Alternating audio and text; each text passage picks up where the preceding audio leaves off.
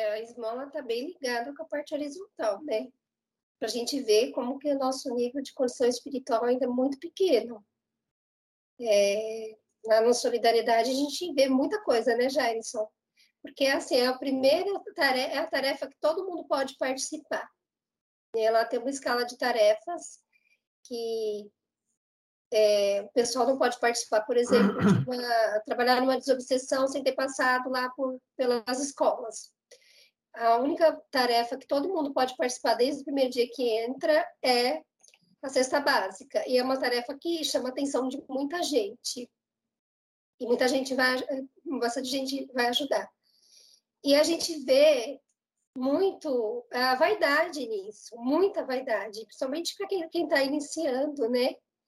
E eles falam mesmo, nossa, a casa é boa, maravilhosa, porque dá cesta básica.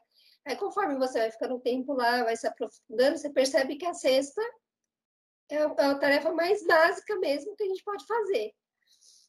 Mas, mesmo assim, a gente vê pessoas que estão há muito tempo, que tem toda essa vaidade, que impõe um monte de condição, até na visita fraterna, né?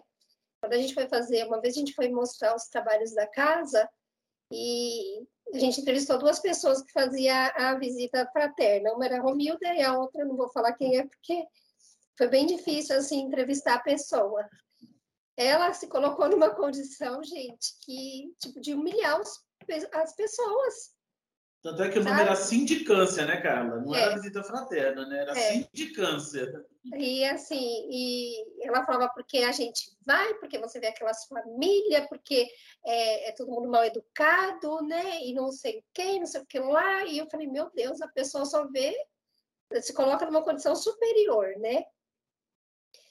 E aí entrevistamos a Romilda, que fazia o mesmo trabalho, aí a Romilda falou, gente, eu adoro esse trabalho, esse trabalho me ensina tanto. A gente vai na, na, na, nessas famílias, quem faz a caridade para eles somos é eles que fazem a caridade para a gente. A gente aprende tanto ali dentro que a gente fica até envergonhado. E ela falou com tanto amor, com tanto carinho, sabe? Então você vê a diferença do que que é, né?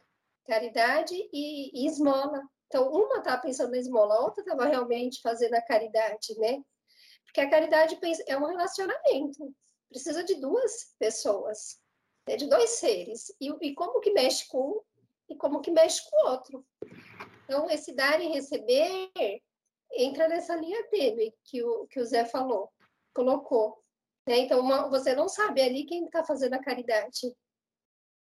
E, e até na hora do café, né, Jairson? Que a gente via na hora da entrega da cesta, já eles ficavam indignados, porque tem o café que fica lá, lá no corredor, que era para o pessoal tomar, que vai receber a cesta, que eu acho que é o momento mais importante, que é o momento que você pode ir lá interagir com eles, conversar com o pessoal, né? É porque eles olham a gente com diferença, gente. Eles acham que a gente tem muito dinheiro e a gente não tem. Às vezes a gente está na mesma situação que eles. Mas eles que estão ali recebendo, eles acham que todo mundo que está ali tem, tem condições, né? E é o momento da gente sentar e conversar com eles e, e mostrar para eles que nós somos todos pães. Só que a, a, própria hora do café já faz a diferença. Porque tem o café para os trabalhadores lá atrás e o café para eles lá na frente. E parece que não é nada, mas é né? E a gente vê, pessoas assim que quando um deles ia lá para trás, porque lá atrás fica o banheiro, e, e, e pegava um pão ou alguma coisa dos trabalhadores, tem gente que olha com tipo assim, o que você está fazendo aqui, sabe?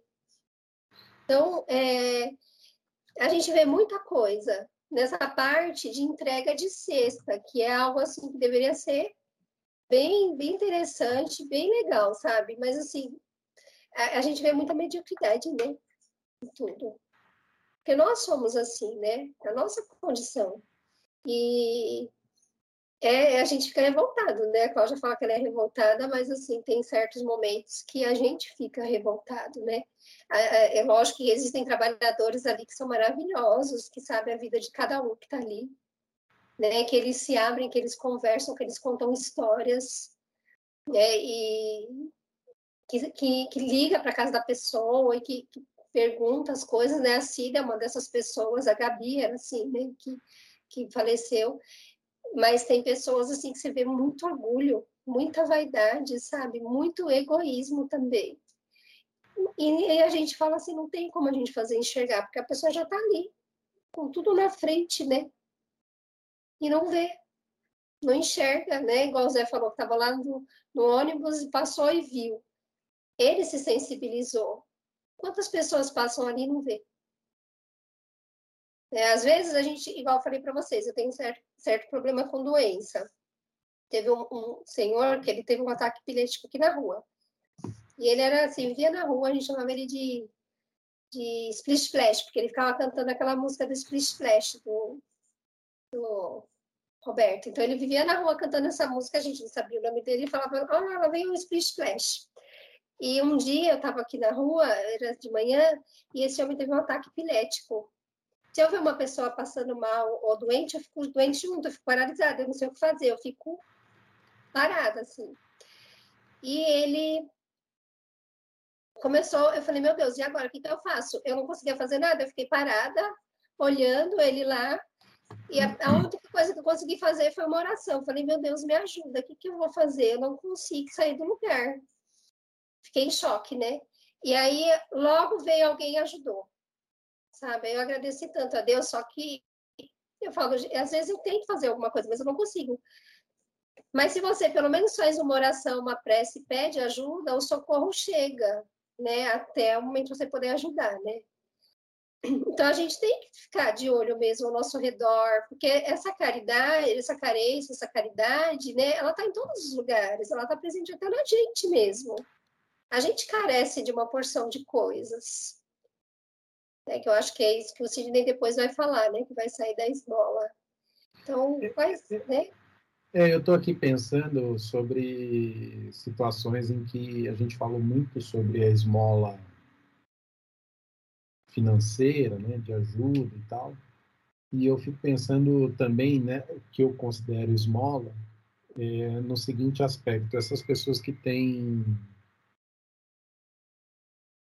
dependência emocional de, um, de uma outra, sabe? E que ela mantém uma relação, às vezes abusiva, às vezes pouco produtiva, e etc e tal, em função de ter uma relação ou em função de ter alguém por perto.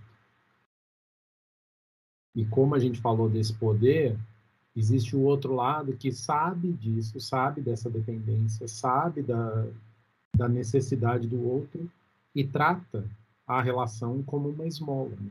Então, assim, ela, eu já falei isso aqui, eu considero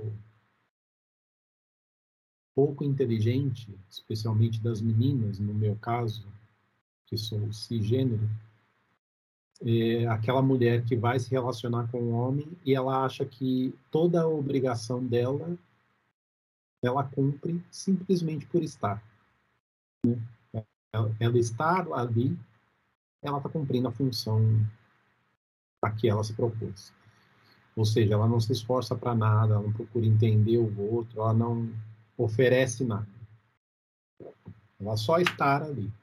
Isso é um exemplo banal dessa esmola que eu estou dizendo, mas você tem milhares de pessoas aí que vivem em condições mínimas de de, de amorosidade simplesmente para ter alguém do lado, simplesmente para ter alguém para apoiar. Ela não está recebendo nada de fato, né? Ela cria uma dependência é, emocional, eu acho. E esse é um outro caso também que eu considero esmola. Né? Você vê que aquela relação não é produtiva, mas a pessoa se mantém ali porque ela se agarra ao, aos pequenos ao que ela considera muito grande, mas na verdade não evolui também. Uma das coisas que a gente, a nossa raiz aí cristã, é, judaica, hebraica, enfim, né, judaico-cristã, se a gente for ver na história do povo hebreu, eles não davam nada para ninguém. Era um povo que só queria acumular terra, acumular bens, eles queriam. E tudo isso calçado em que Deus estava mandando para eles, né? Eles eram abençoados quando eles tinham mais terras, mais escra escravos, né? Porque eles não tinham funcionários, eles tinham escravos. E, e, o povo grego, por exemplo, né? A gente sabe aquela história do pão e circo. Então a gente vai dar essa esmola aqui. Vamos dar pão e circo que o povo fica fica feliz.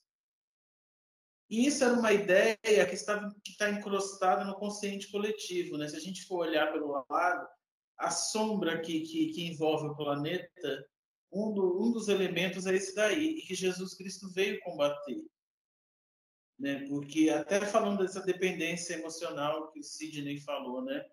Como era um povo que estava tanto esperando a vinda de um de um Messias, né, para se libertar, e eles achavam que ia vir no, naquele, naquele esplendor de coisa, e quando eles perceberam, né, que Jesus veio ali na dele, no meio do povo, muitos não aceitavam isso né? Porque eles queriam manter um status de rei, de príncipe, de que ia dominar tudo.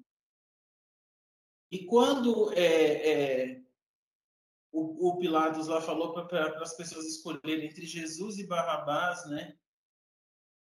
Botou ali na, na, na, na, deu a devolutiva de quem dava mais para aquelas pessoas, se era, se era Barrabás ou se era Jesus, a humanidade escolheu ele né? Porque Jesus não estava dando aquilo que eles achavam que eles mereciam. Né? Era muito pouco. Tudo aquilo que Jesus trouxe para eles era muito pouco. Eles não queriam aquilo. E foi considerado como uma esmola. Né? E, a, e, a, gente sabe que a intenção do, do, do Cristo era totalmente diferente disso daí. Né? O ser né? o ser se doando, o ser mostrando o que é se doar. Né? Quando, quando ele diz que se baterem na tua cara, você deu ao outro lado, né? é um ato de, de, de reversão de valores para pessoas que estavam esperando os ganhos na matéria, os ganhos na, na, na, no poder do, do, sobre o outro, porque na verdade o que eles queriam é ter poder sobre as coisas né, sobre as pessoas, né, nem sobre as coisas, eles queriam ter poder sobre as pessoas. Eles queriam voltar a dominar as pessoas, escravizar as pessoas. E Jesus veio libertar a todos. Né, lutando justamente contra essa cultura dessa prisão. Então, até esse, esse, esse ato primitivo que a gente tem no mundo material de se doar, ele se torna uma prisão. Porque as pessoas começam a se sentir obrigadas a dar né? Porque se ela não dela não é politicamente correta, ela não está na crista da onda, ela não está ela não tá fazendo o que os outros estão fazendo. Então eu preciso fazer uma doaçãozinha aqui, uma doação ali, né? Mostrar o que eu estou fazendo. E, enquanto a, a, verdadeira caridade, né? Ela é de ser para ser. Né? Ela é de frente, ela não é de cima para baixo, né? Eu olhando de cima, e até no saber, né? Quando a gente começa a transmitir os conhecimentos, as coisas, a gente precisa ter um filtro de aonde vai a minha vaidade mostrar o meu poder de saber e onde eu quero realmente auxiliar aqueles seres a crescer. Né? Tem, tem toda a diferença. E isso tem muito efeito nas pessoas, né?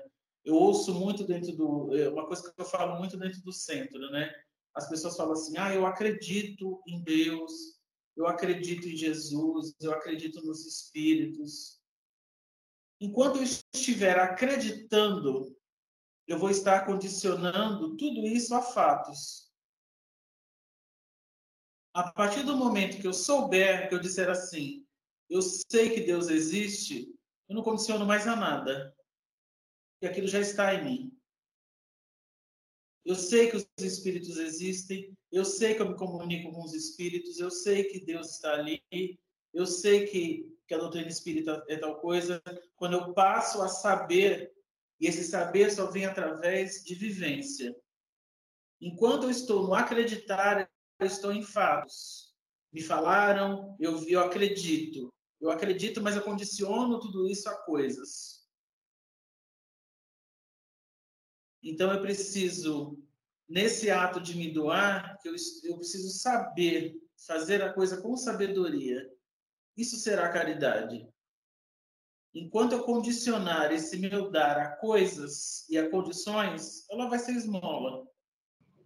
Não, eu ia complementar a fala da Carla, né? Quando a Carla fala que as pessoas não, não veem, né? Que as pessoas são que, por exemplo, o Zé conseguiu enxergar, né? A pessoa ali que estava, mas que muitas vezes, né? A gente já falou sobre isso, né? O quanto eles são invisíveis, né? São os invisíveis da rua. É você, eles estão ali, mas normalmente a gente não vê, né? Ou não quer ver, né? Que eu acho que é o que é mais comum. E quando eu, eu, eu, trabalhei em uma época com um projeto de alfabetização de jovens e adultos, né? Quando eu estava em Santo André. E, e, nesse projeto, a gente ia até as comunidades para poder convidar as pessoas para para participar, né, da aula, é, a gente ia fazer matrícula dentro da comunidade. Então, é, a Gamboa, acho que todo mundo conhece, né, é uma comunidade bem grande lá na, ali na, na Vila Assunção e é, é, realmente ela ela mostra desigualdade, né? Porque você tem a Vila Assunção que é um bairro todo, né? E você tem ali logo a, a Gamboa que é, que é uma favela muito grande, enfim. E a gente ia fazer esse trabalho lá na Gamboa. E, e aí uma coisa que eu achava interessante é que esse grupo de, de, de pessoas, né, da, do, do projeto que fazia comigo, tinha algumas pessoas que falavam assim: ah, eu odeio esse dia, eu odeio esse dia da gente ter que ir lá, sabe? Ter que, ter que ficar lá andando no meio daquele lugar e tal. E eu fiquei pensando, né? Eu nunca tinha participado, né? Eu fui dois anos, né? E meu primeiro, minha primeira participação. E eu achei tão, tão interessante a forma como, como eles recebem a gente lá, sabe? Porque você está indo até eles, né? E aí eles eles eles têm tanta tanta alegria de que você tá, a professora que está lá na escola está aqui vindo da minha casa e eles queriam de todo jeito que a gente entrasse e, e, e, tomasse um café, fizesse alguma coisa, sabe? O tratamento deles era tão carinhoso, tão carinhoso, que eu acho que é o que eu falei. Eu saí desse dia Gente, foi muito mais, muito mais para mim do que para eles, né? No sentido da, da, não era uma caridade material, mas uma caridade intelectual. Mas assim, é, é, e tinha gente que falava assim para mim: ai, não entra lá não, não pega o que ele vai te oferecer. Gente, era tanto amor que era colocado naquilo, era um cafezinho num copo simples, ou um pedacinho de pão, sabe? E a pessoa fazia aquilo para você assim, que se você, se você eu jamais teria coragem de olhar para a pessoa e falar: não, eu não vou comer na sua casa, não, eu não quero, não, eu não vou entrar. Gente, sabe, arrumava as coisas para você poder entrar, sentar um pouquinho. Então, é, como que a gente faz esse trabalho, né? A gente faz esse trabalho pensando que isso é um peso, é um fardo? Ou a gente faz esse trabalho com amor, com dedicação, acreditando que que o que você está fazendo é faz a diferença e ao mesmo tempo recebendo tudo aquilo que eles estão, a gratidão que eles têm por você. Eu, por exemplo, eu, eu entrava lá na, na comunidade, eu podia deixar meu carro aberto. Eles falavam para mim, né? Porque lá eu tinha, na época tinha o chevetão, né? Aquele chevetão lá. Aí, é, o Zé teve, o Sidney também teve, né? O Alexandre também. Então, enfim, usava o chevette do Alexandre. Aí a gente tinha aquela trave, né? Aquela trava, lembra? Não sei se vocês chegaram a usar, que botava no pedal e tal, né? E um dia eu cheguei para dar aula, eu estava meio atrasada, eu correndo lá para botar a trava. Aí o cara bateu no vidro assim e falou assim para mim: Ô professora, eu falei, pois não. Ele falou assim: precisa disso aí não. Eu falei, do que? Ele falou de pôr a trava. Pode deixar seu carro aberto, ninguém vai mexer. Né? Então, assim, eles tinham um respeito tão grande por mim, né? Pelo papel que eu exercia ali na, na comunidade, né? Que, que era uma coisa. Então, assim, você vê, a forma de gratidão deles era essa, né? Nós vamos cuidar daquilo que está ali, né? Às vezes você você fala, ah, não, mas é, ah, você vê bandida, não sei o quê. Gente, mas às vezes eles não têm qual é a forma deles de, de agradecer é essa, né? Então a gente tem que parar para ver e receber também, porque eu acho que é como a Carla falou, é muito mais a gente que está recebendo do que a gente está dando, gente. Né? É uma coisa tão bonita quando você consegue descobrir isso, a conexão que você tem com esse amor que eles têm pela gente, as crianças têm, né? As pessoas são gratas pela, pelo, pelo que a gente faz, que não tem, não tem nada no mundo que pague, gente. É uma vibração que, que reverbera por tempos na gente. Em mim reverbera, sabe? Então, assim, eu acho que todo mundo devia, devia parar um pouco e passar por uma experiência dessa porque é uma coisa tão transformadora, gente, né? Apesar que a gente sabe, né, que nem todo mundo vai ter essa abertura, enfim, mas né, é, a gente também tem que tem que estar tá aberto, tem que estar tá disposto, né? Porque senão fica difícil, a gente também só só critica, só reclama, só faz, faz, mas faz, né, de qualquer jeito. Eu acho que tudo que a gente tem que fazer, a gente tem que envolver o amor e a gente tem que enxergar as pessoas. Porque o simples fato de você entrar na casa da pessoa e tomar um café, eles não são mais invisíveis, você tá vendo eles. Sabe? Posso, é uma coisa muito posso? simples. Pode, fica à vontade. Tem um outro lado também que eu considero de uma arrogância sem tamanho, e gostaria de compartilhar com vocês esse pensamento, que é o seguinte. Todos nós somos de origem muito pobre, certo? Já falei aqui que a gente é a esquina do mundo, né? Mas, enfim, pobre, muito pobre, pobre mesmo. Rico, no mundo, é 1%. Né? Milionário no mundo é 1%. Então, 90, os outros 99, em tese, são pobres, ou no máximo classe média. E aí tem esse esse discurso que você está falando, fala assim, ah, não entre aí. Não, você não vai comer isso que estão te oferecendo.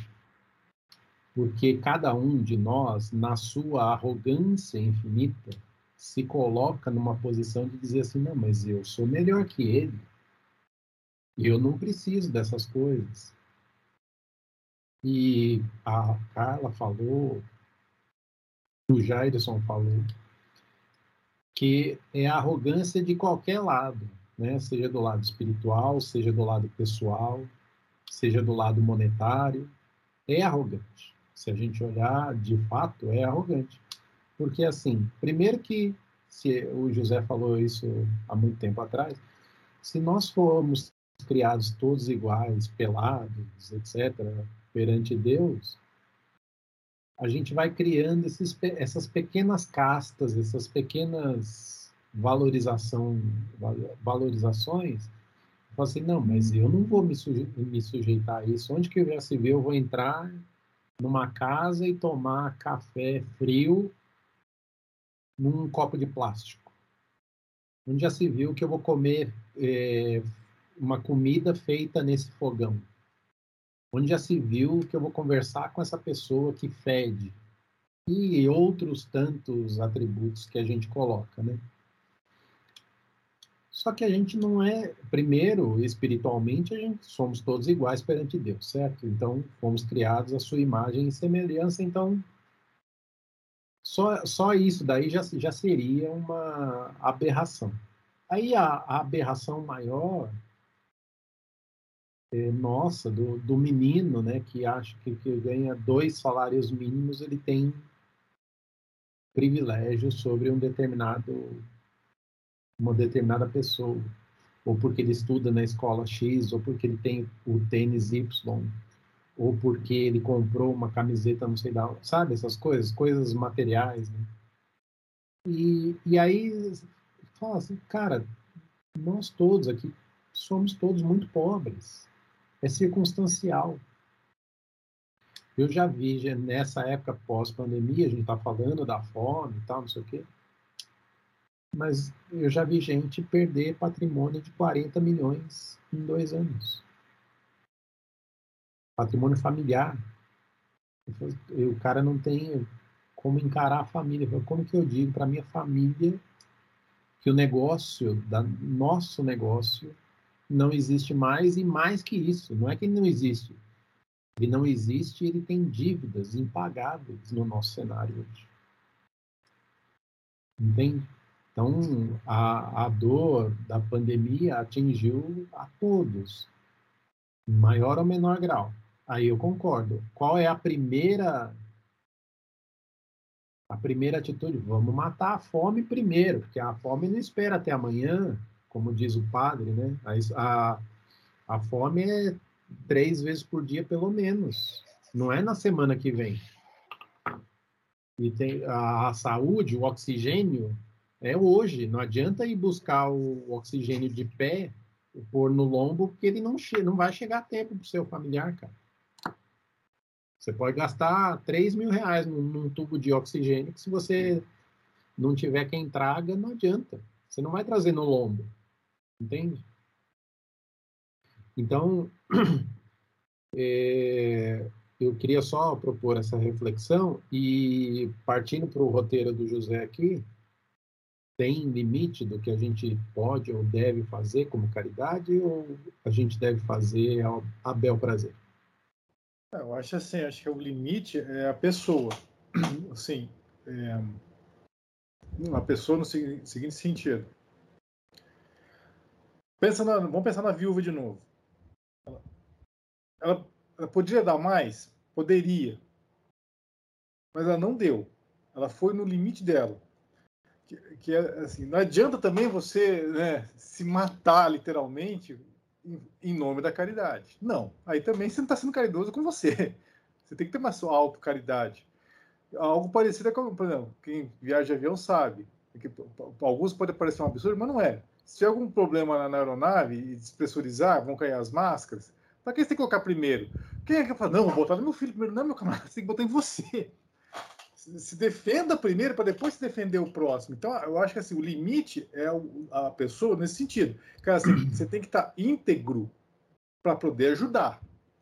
Então, você tem que ser caridoso sem comprometer a sua, a sua integridade.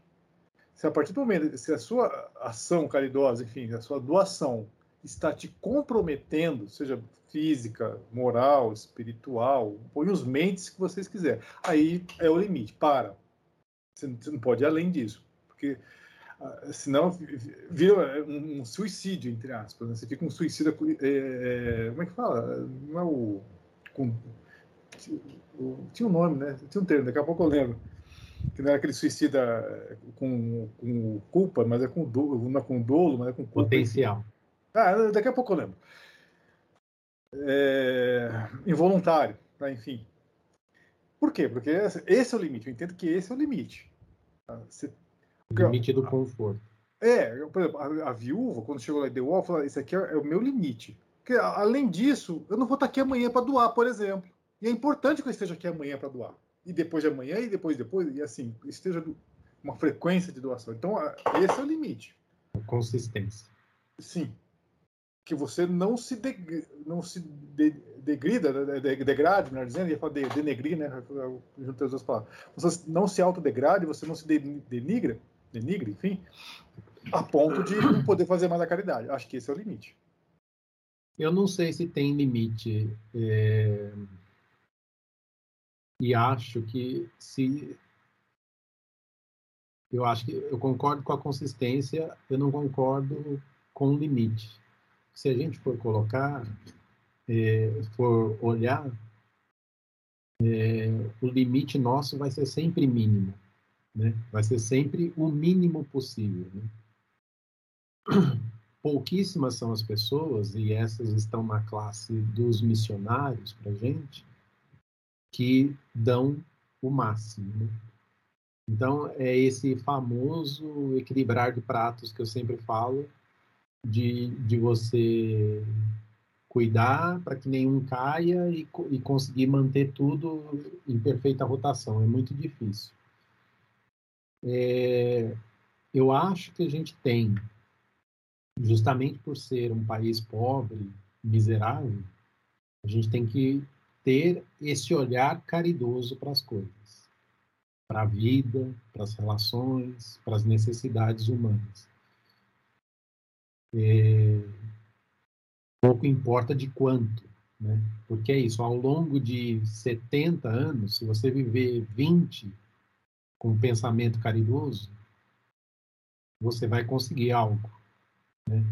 Até florestas com, com 20 anos conseguem renascer. Imagine um ser humano.